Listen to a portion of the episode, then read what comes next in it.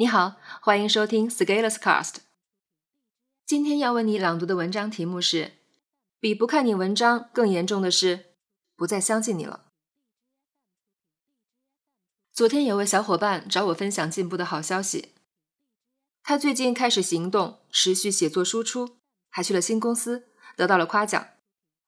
聊到一半，突然他对我说了一句：“谢谢你，让我看到社群另一面，不然。”我都要对社群失望了。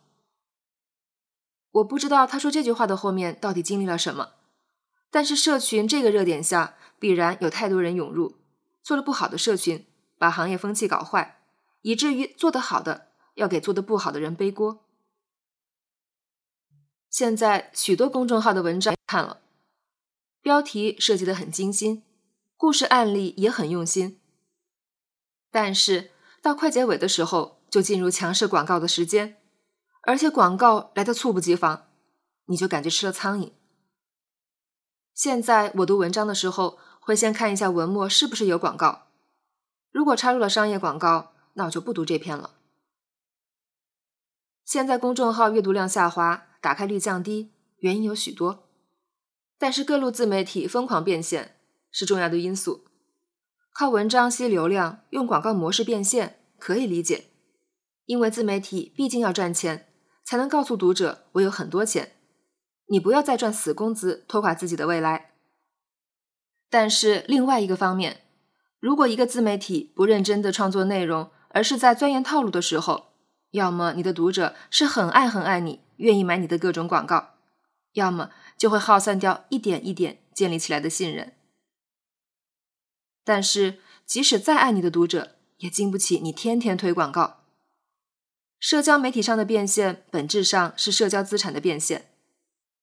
你在网络上坚持写文章，有读者愿意关注你，是因为你的付出。当你开始放广告，开始收钱的时候，相当于把这部分资产变现了。我把你当朋友，你把我当韭菜，于是这笔社交资产就变现了。而资产的增长是要慢慢积累的。如果你变现的频率过高，那你的读者就会认为。我已经给你钱了，你还给我放广告干扰事件，你就对我没有价值了。有的人会说：“S 老师，为什么你的号没有做广告？”我说：“有啊，我每天都在做自己的广告。我把我的想法、行动、理念写出来，放在网络上，这何尝不是我对自己的广告？但是我目前没有商业意义上的广告，主要因为两方面。”第一，我的公众号模式从新媒体的视角，很多人是看不懂的。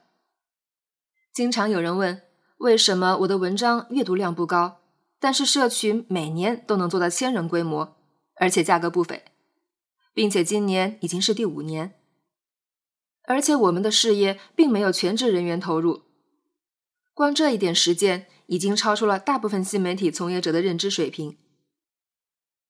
第二。目前也有部分商家找到我，希望能有广告合作。但是鉴于第一点，我认为信任远远比商业合作的价格更重要。用我自己的公众号给一个我不了解的商品做背书，这件事情我无法接受。因为当你做了一个持续行动者以后，你会发现，人性除了经历时间与行动的考验，很多时候是不靠谱的。我现在做这个号，并不是为了商业，商业的套路无效。在网络上，人们不那么容易见面，而我又是一个不愿意露脸的人，于是人与人之间信任的建立，靠的不是一两篇文章的打鸡血，也不是一张精巧修图的照片，而是长期稳定的持续行动。现在我不想通过我的职位、工作业绩等社会光环，亦或大咖站台来让你感觉我有多么厉害。我能做的就是文章一篇一篇的写，事情一件一件的做，做完了告诉你我做了什么。如果你是一个同样认可与我相同理念的人，那假设你又有幸持续关注着我，那么一年、两年、三年。你迟早会发现我的价值所在，于是到那个时候，哪怕我价格很贵，你也会来的。因为我相信经历沧桑坎坷的你，被坑得遍体鳞伤的你，会知道明辨好坏。如果你仍然觉得我是个鸡汤写手，那其实也无所谓。每个人为自己的生活买单，为自己的进步努力。用这样的方式越往前走，是越复利的。在真实的世界里，面对真实的问题，采取真实的行动，就不用惧怕泡沫，也不必担心错过。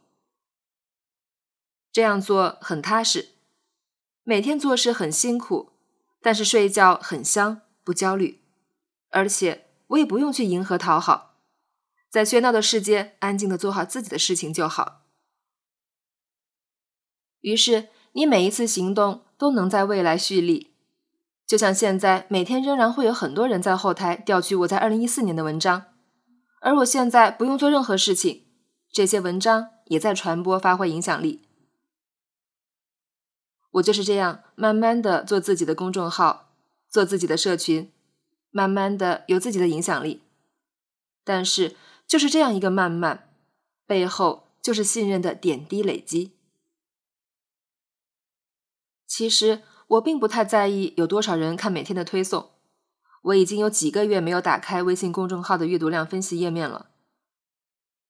但是我却知道，如果在你心里，你知道我是一个做事靠谱的人，在你成长困顿、迷茫、需要力量的时候，会想到我，相信我，我觉得这就够了。进步成长道路关键路口其实并不多，而假设你有一天踏上这些道路，你会发现，我们早已在那里留下了印记。持续行动者终将会相遇，说的就是这么个道理。本文发表于二零一八年一月十八日，公众号持续力。如果你喜欢这篇文章，可以到音频的详情处获取原文地址。也可以添加作者微信一起交流，咱们下期见。